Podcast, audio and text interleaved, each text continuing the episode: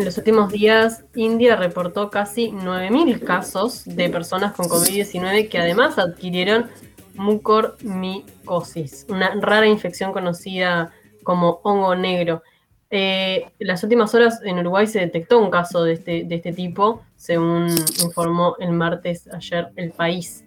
Algunos pacientes eh, solo han podido ser salvados al estriparles un ojo, lo cual generó bastante controversia en las redes sociales y tiene una gran tasa de, mortalidad. Pero para aclarar un poco más estas dudas y, esclarecer sobre el asunto, estamos ahora en contacto con la infectóloga Elisa Cabeza.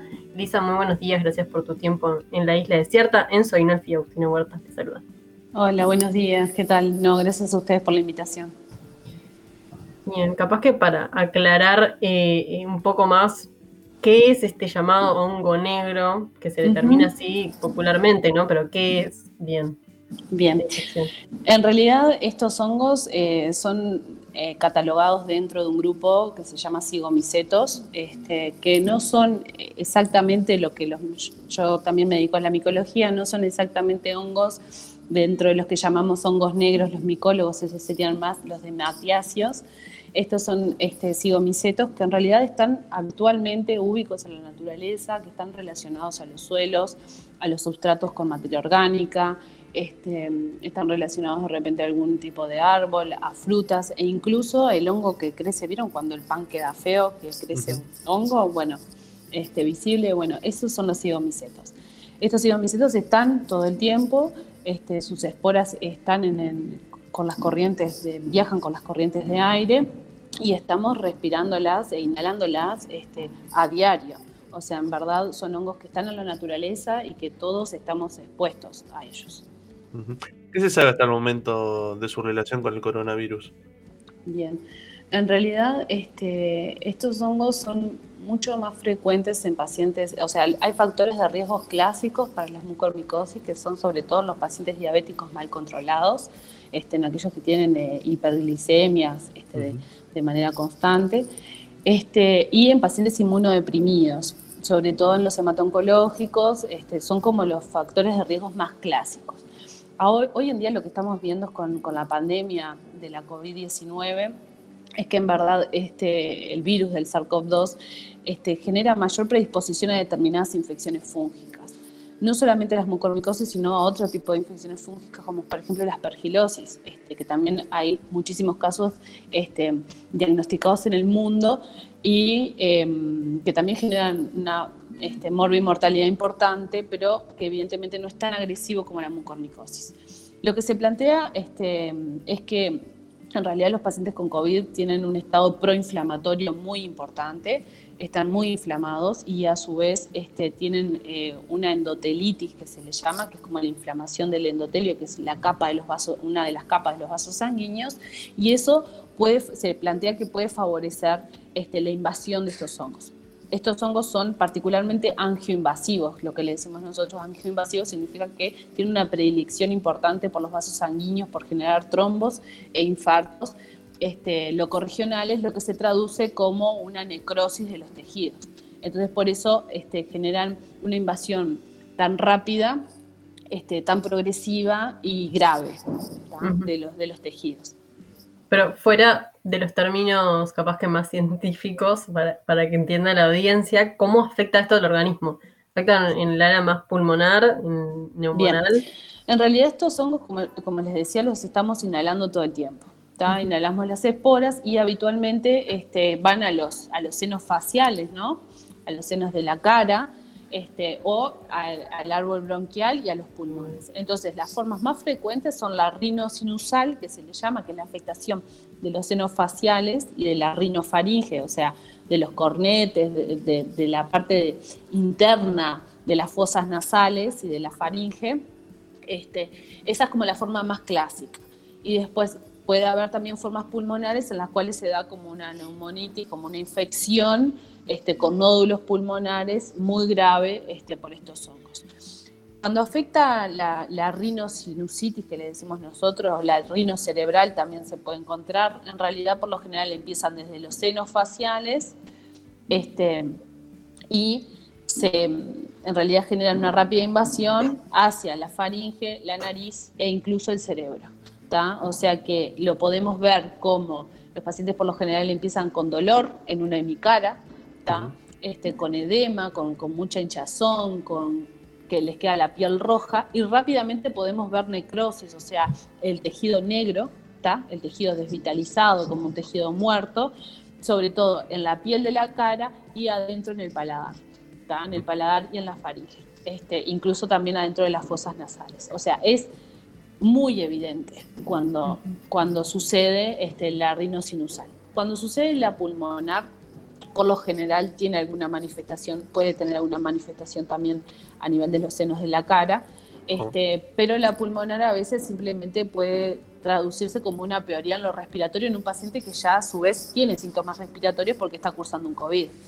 Este, o porque lo cursó recientemente. Entonces a veces las pulmonares son un poco más difíciles de llegar al diagnóstico porque no es algo que estamos pudiendo ver como si es la cara o el paladar, ¿verdad? A ver si entendí bien. Esto entonces afecta a las personas con dificultades respiratorias y es por eso que causa mayor mortalidad entre las personas que cursan o cursaron una enfermedad. No, en realidad, en realidad este, estos hongos eh, generan una elevada morbimortalidad este, en cualquier paciente que cursa una mucormicosis. Ahí está. Independientemente si tuviste COVID o no. Las mucormicosis tienen una mortalidad casi del 100% si no se hace tratamiento quirúrgico. O sea, si se diagnostica una mucormicosis este, rinosinusal o pulmonar en la cara o en los pulmones, habiendo tenido COVID o no teniendo COVID, es igual de grave. Las mucormicosis son este, son cuadros clínicos graves.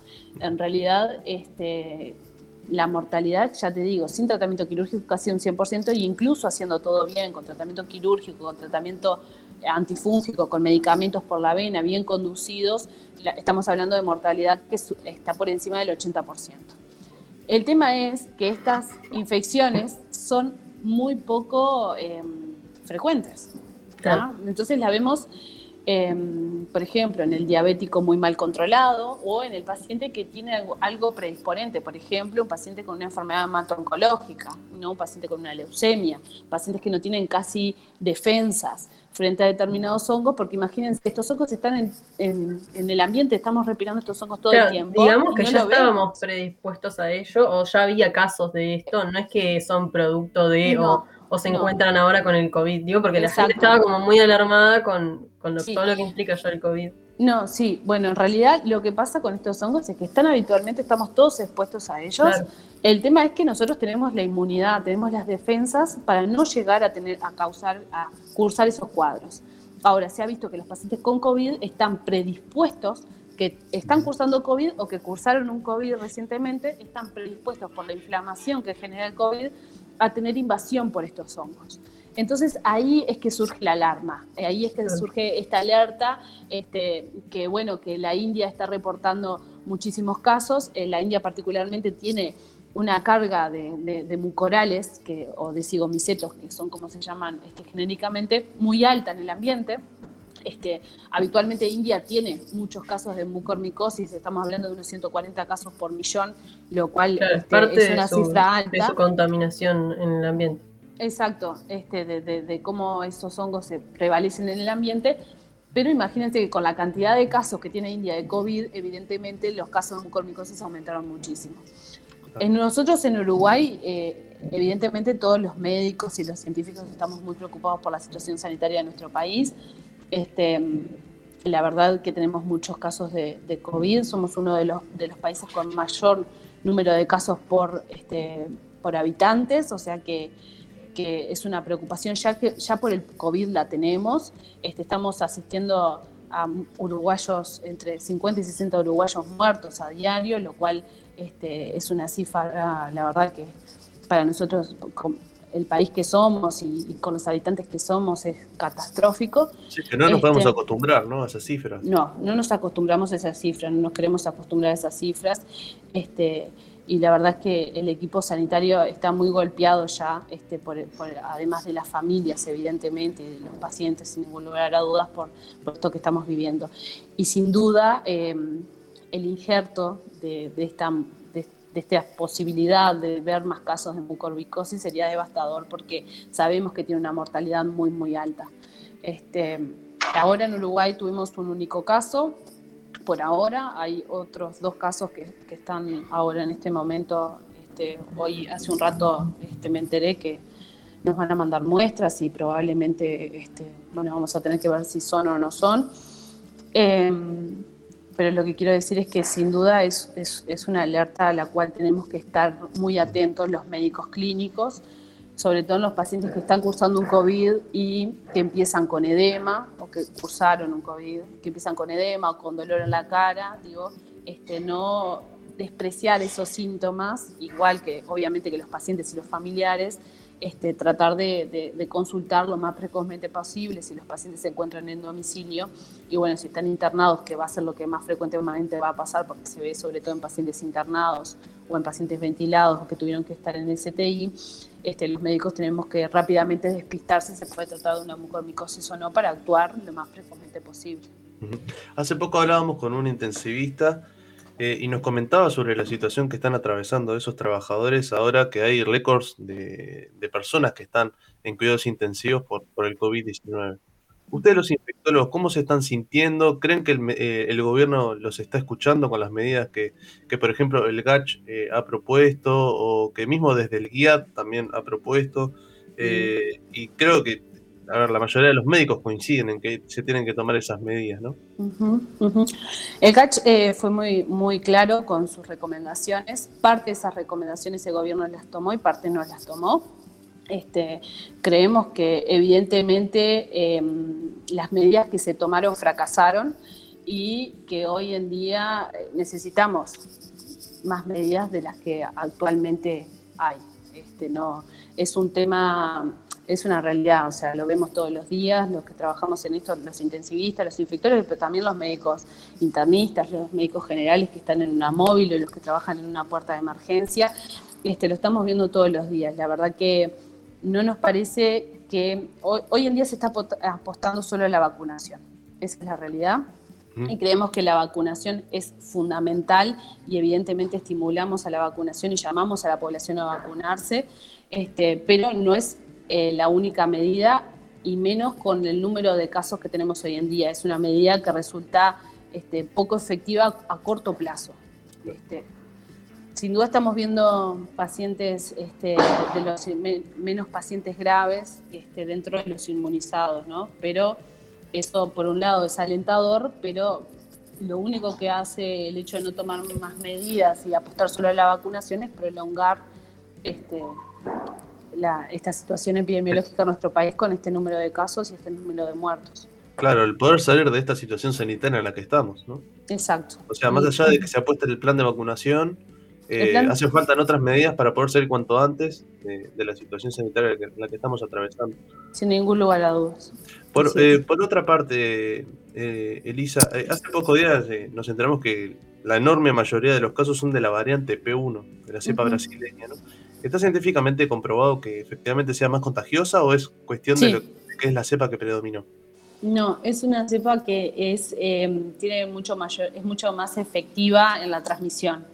Efectivamente es más, más contagiosa. Este, también nosotros tuvimos, em, digo, esta ola que estamos cursando, que es una ola interminable, este, em, está muy bien vinculada a la variante, al ingreso de la variante P1 en nuestro país sí, sin ningún lugar a dudas. No, no tiene mayor, no se ha demostrado una mayor mortalidad, pero sí una mayor transmisibilidad.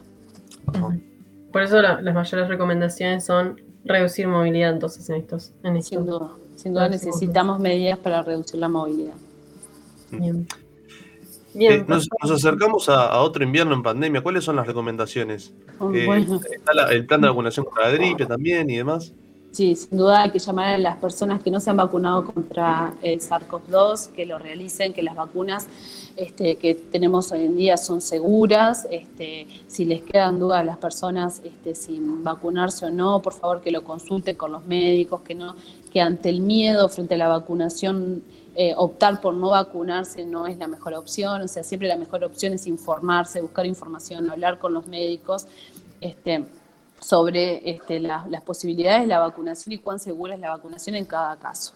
Este, pero las vacunas tanto este, Sinovac, AstraZeneca o Pfizer, que son las tres vacunas que estamos este, otorgando en nuestro país, son vacunas seguras y que las tres han demostrado disminuir este, la mortalidad, o sea, la, probabilidad de muerte y los casos graves, que básicamente es lo que queremos disminuir, ¿no?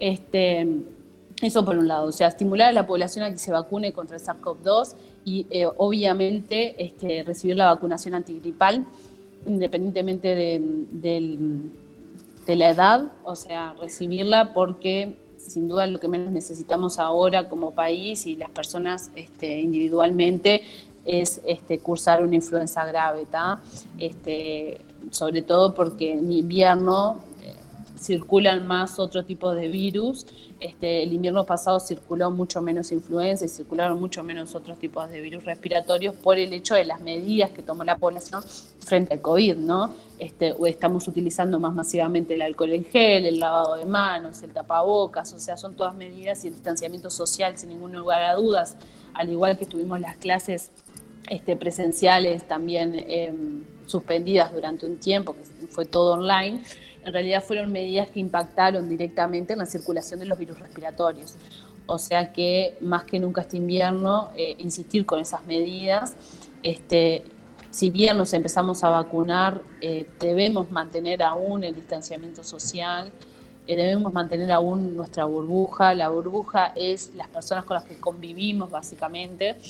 Y este, y bueno, y hay alguna recomendación ya de poder este, tener de repente algún encuentro entre vacunados, pero siempre tratando de, desestimular las aglomeraciones y este, evidentemente con las reuniones con personas con las cuales no convivimos.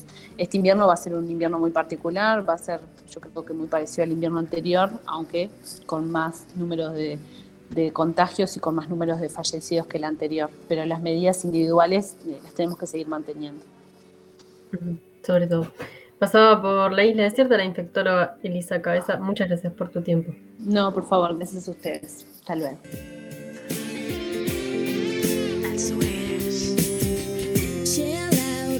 she yelling for. Lay back, it's all been done before. And if you could only